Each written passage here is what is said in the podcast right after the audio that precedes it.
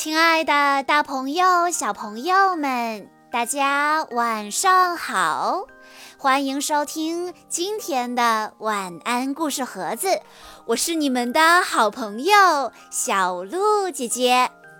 今天是戴子涵小朋友的生日，我要送给他的故事来自《发现更好的自己》系列，故事的名字叫做。不做小拖拉。蜗牛的动作本来就不快，可是说起动作慢，蜗牛之中谁也比不上比利。妈妈说：“比利，快点儿！”爸爸说：“比利，快点儿！”小伙伴们说。哦，比利，快点儿吧！可是比利总是慢悠悠的。有一天，小兔对比利说：“比利，明天早上八点，我们一起去爬山吧。”比利开心地答应了。可是第二天早上，比利一睁开眼睛，发现才七点半。哇，距离我和小兔约好的时间还有那么久呢。嗯，我再继续睡一会儿吧。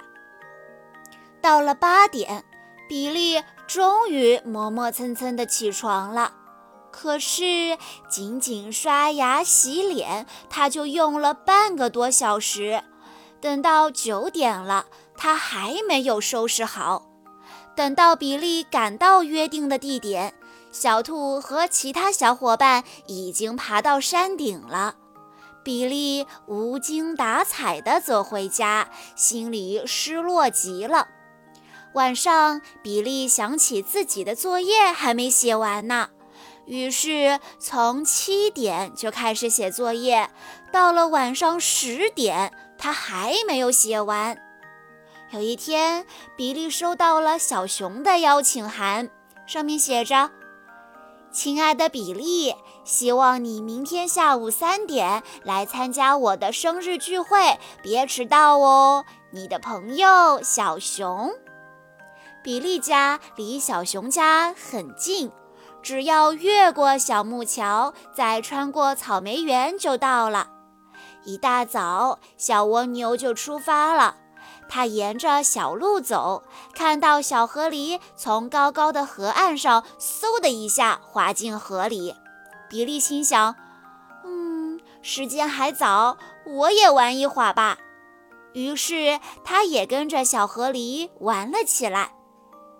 哦，比利，该走了，否则要迟到了。小河狸说完，就摇着尾巴向小熊家游去。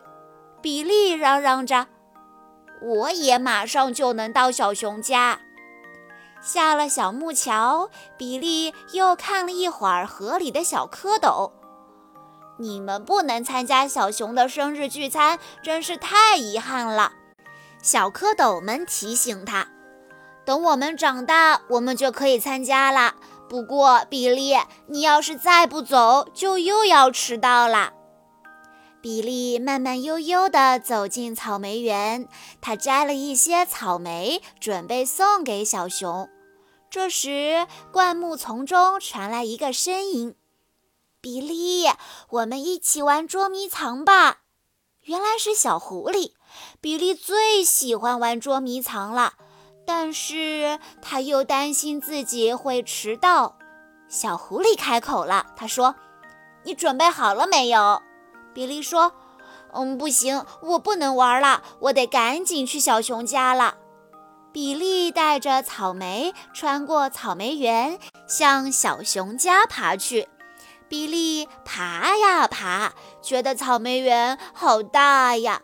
比利累极了，他懊恼地想：“真希望自己没和小河狸滑水梯，没和小蝌蚪闲聊。”终于。比利来到了小熊家，小伙伴们都到了，比利正好赶上派对开始。比利开心地说：“小熊生日快乐！这一次，比利终于没有迟到。相信比利以后肯定再也不会做小拖拉了。小朋友们，你们相信他吗？以上就是今天的全部故事内容。在听完了故事之后，小鹿姐姐有一个问题要考一考小朋友们。那就是小熊按时完成了下面的哪一件事情呢？A. 他按时完成了作业。B. 他按时到达了山底和小兔爬山。C. 他按时到达了小熊的生日派对。